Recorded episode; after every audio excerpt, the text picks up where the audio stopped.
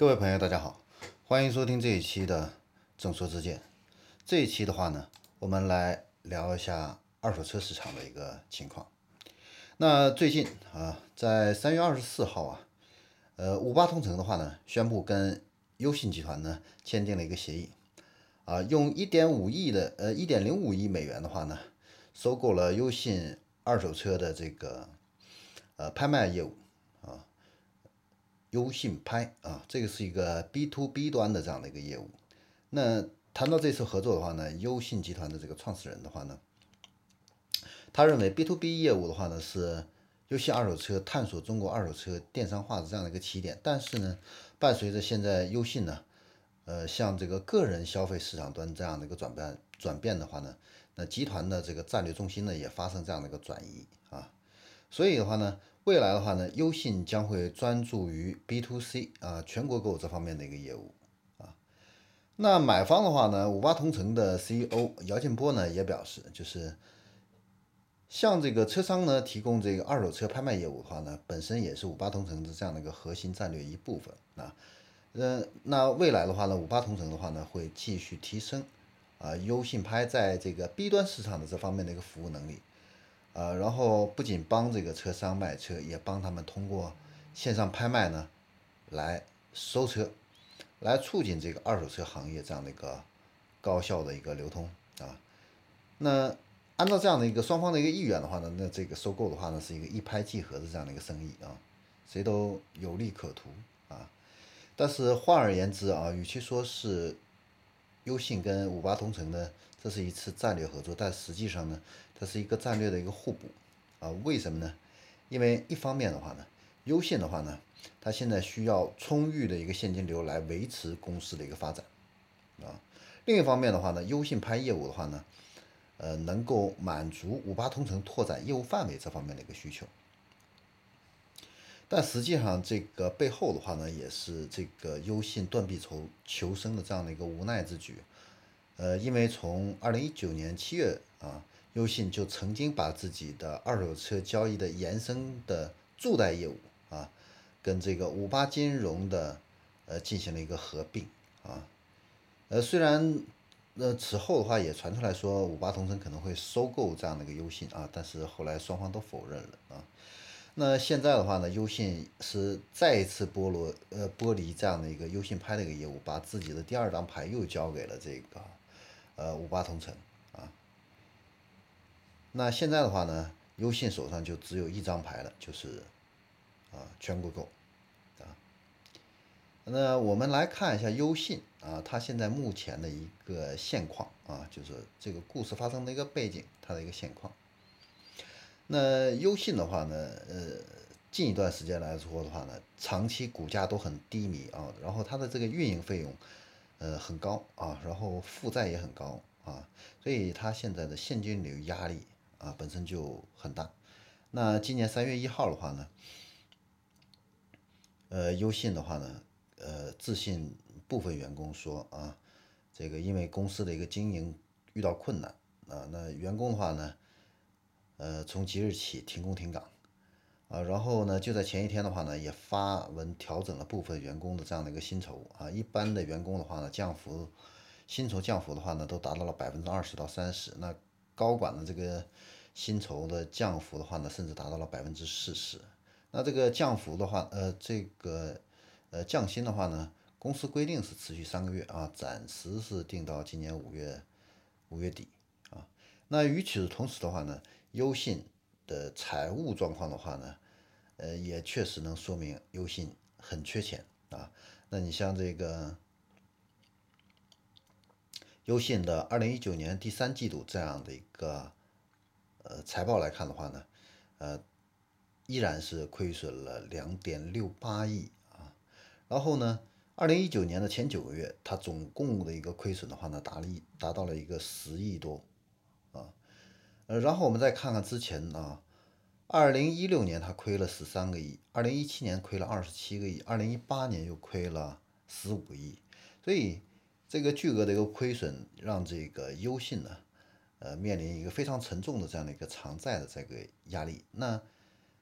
截止到二零一九年第三个季度的话呢，优信呢它的一个资产负债率已经达到了百分之七十八点五，啊，是今年的最最高点那它的累计的一个长期的一个债务呢，现在已经是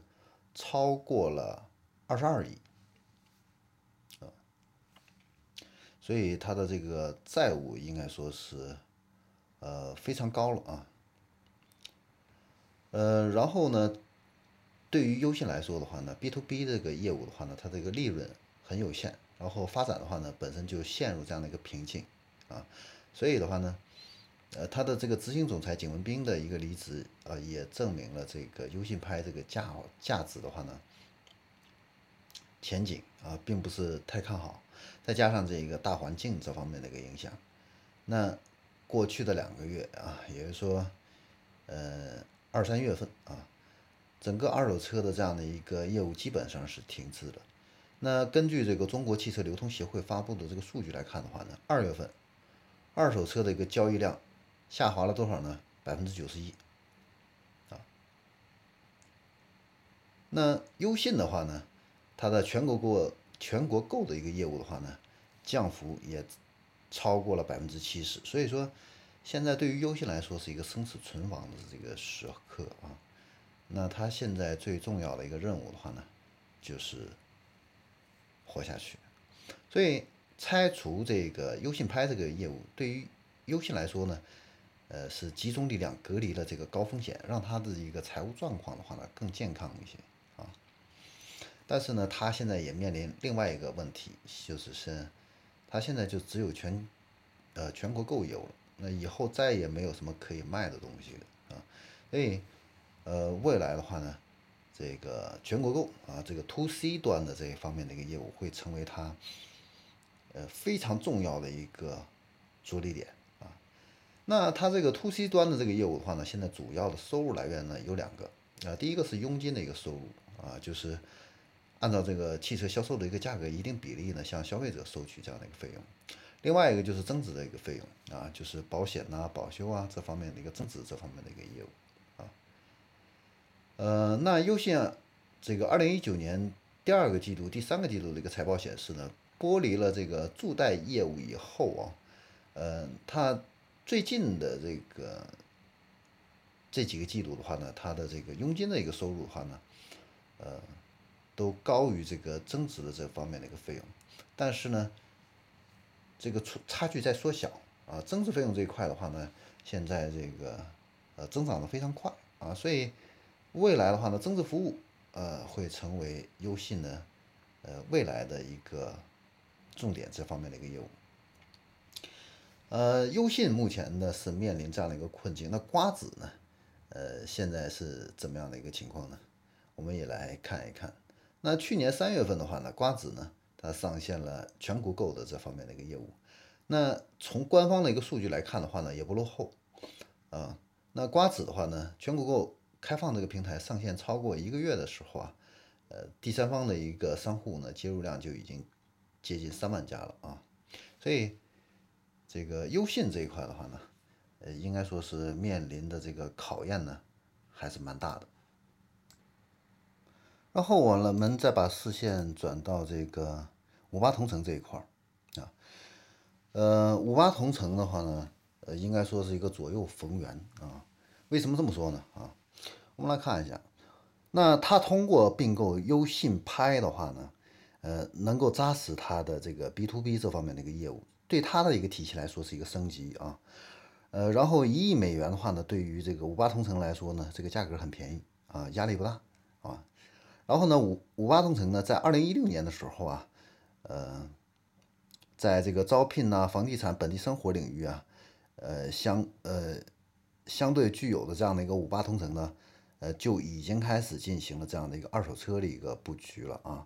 然后在二零一六年的一个三月，瓜子二手车的这样的一个融资啊，五八同城呢也是这个参与了这样的一个投资啊。那到了二零一九年啊，五八同城的话呢，从瓜子二手车退出了七亿多美元的这样的一个股权啊，但是呢，仍然还是有瓜子的少部分的这样的一个股权，所以它跟瓜子的话呢，还存在这样的一个业务合作。然后他在二零一六年的这个投资的话呢，呃，这三年里来的话，呃，给他五八同城带来了一个非常丰厚的这样的一个呃回报啊。那几年间的话呢，这个五八同城呢，二零一九年的一个财报显示的话呢，归属普通。股东的这样的一个净利润的话呢是，呃八十点二亿啊，同比增长了百分之三百多。然后剔除出售的这个呃车好多部分的这样的一个股份啊，取得的这样的一个投资啊收益的话呢，五八同城呢，它的一个净利润的话呢是三十六亿啊，三十六亿元啊，因为它。这方面的话呢，投资收益这一块的话呢，非常的成功。然后他退出这个瓜子之后的话呢，他就把这个资金转给了谁呢？就是转给了优信啊。那二零一九年五月份，这个优信进行那个新一轮的一个融资的时候啊，那五八同城的话呢，呃，就成为他的一个新的一个战略伙伴啊。所以从这个呃资本的一个并购上来看的话呢，五八城投呃五八同城的话呢，应该说是一个非常成功啊。嗯呃话说回来啊，就是我们现在呢整个的一个经济周期的话呢，现在是处于一个萧条的一个末期啊，萧条的一个末期。嗯，这一段时间的话呢，应该说是一个春天到来之前的一个至暗的一个时刻啊。呃，但是。呃，危机危机啊，危中也有机会啊。这个机会是什么呢？没错，就是资产的价格非常的便宜啊。这个时候呢，是大鱼吃小鱼啊，并购重组的一个最佳的这样的一个时机，强者恒强啊。那对于我们老百姓来说的话呢，有没有机会呢？也有机会啊。就是这一段时间呢，包括这个股市的一个大跌的话呢，实际上也是跌出来了一个黄金坑啊。呃，因为未来的话呢，我们可以看得到的，就是中国的一个经济，呃，一定会再次复苏起来。世界的经济也不会因为这次的一个疫情而打击的一蹶不振啊，呃，仍然会重新步入一个上升的这样的一个通道，啊，所以呢，呃，这一次的一个疫情引发的这样的一个呃经济这方面的一个危机的话呢，迟早都会过去啊，但是呢。呃，现在这么便宜的一个资产啊，股票资产，呃，未来的话呢，可能你几年之后，你再也看不到现在这么便宜的一个价格，啊，嗯，按照一个每七年的这样的一个大的一个经济周期来看的话呢，上一次是二零一五年股市到达了一个顶点啊，七年的话呢就是二零二二年啊，二零二二年左右的时候。股市的话呢，可能会重拾这样的一个升势啊，也就是说，未来的两年之后啊，那今年跟明年的话呢，股市可能都还是在处于一个震荡筑底这样的一个阶段。那二零二三年也是政府换届的一个时候啊，所以二零二二年的时候是我们啊非常值得关注的一个时刻啊。呃，趁着现在呢各个资产都很便宜的时候。呃，建议大家可以投资一下股票资产。好，那我们这一期的正说之见就说到这里，我们下一期再见。